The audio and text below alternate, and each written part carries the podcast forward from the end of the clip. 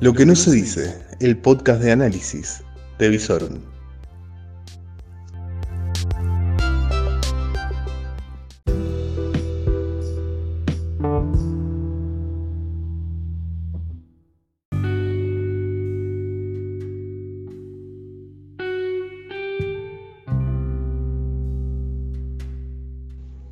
Termina el fin de semana.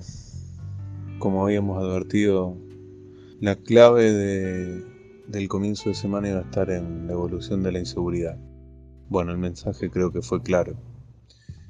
El casino fue baleado y un gerente del Banco Nación de las Parejas fue alcanzado por una de esas balas y murió en horas tempranas del domingo. Esto ya va más allá de la inseguridad, claramente ha sido un ataque al gobernador y a su política de seguridad. La campaña se basó en el eje de paz y orden. El diagnóstico que mostró el ministro Saín parecía bastante claro.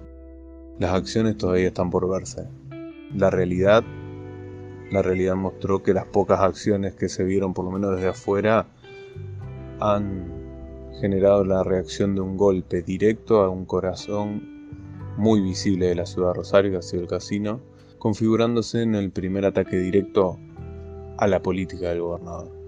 Veremos, veremos porque hasta ahora el gobernador había dicho que venía a despertar al gigante y aparentemente el que está dormido es el gobernador porque a escasas 24 horas de ese ataque no se han visto declaraciones de parte de las autoridades de la provincia. Y bueno, lo que nos queda a los ciudadanos de a pie es solo incertidumbre. Vinieron a decir que iban a replantear toda la política de seguridad y más que seguridad, el rosarino, el santafesino, lo único que tiene es dudas. ¿Dónde está el gobernador? ¿Qué piensa hacer el gobernador?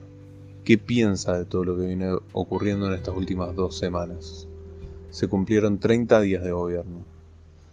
Se hicieron grandes declaraciones sobre cuestiones económicas y administrativas de la provincia, pero la promesa fue paz y orden. Santa Fe culmina los primeros 30 días de la gobernación de Perotti sin paz y sin orden, y sin vislumbrar en el horizonte ningún tipo de, de camino, de consigna o de plan. Y aparte, Queda preguntarse, ¿la nación piensa hacerse cargo también de su parte de la seguridad? ¿Va a haber un plan conjunto? ¿Hubo comunicaciones entre el ministro de la provincia y la ministra de Seguridad de la Nación?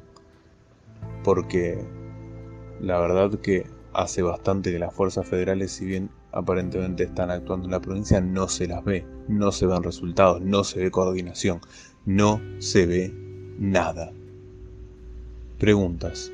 Con eso nos quedamos en este domingo 12 de enero, esperando las tormentas de la semana, disfrutando de temperaturas no tan altas y domingos que, que aquel que se atreve lo puede disfrutar en un parque, porque la verdad que hay zonas de la ciudad que ni siquiera ya se pueden disfrutar.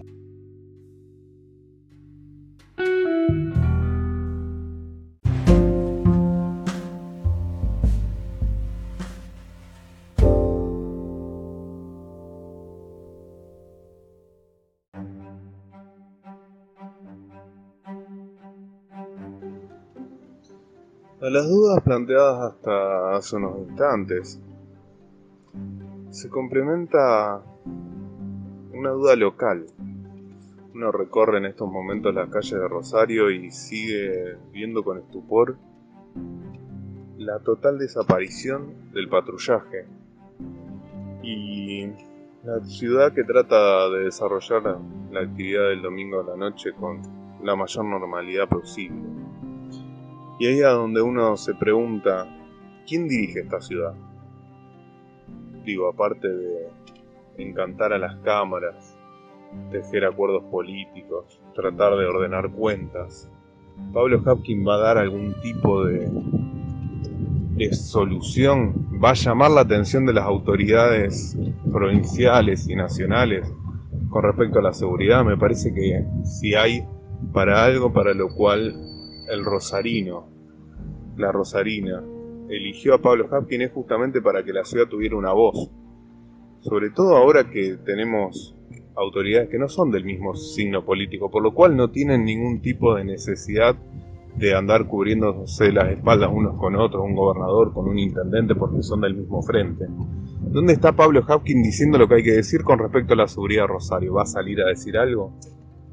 Bueno, estas son las preguntas, las dudas, las angustias con las cuales los rosarinos nos vamos a acostar en este día domingo.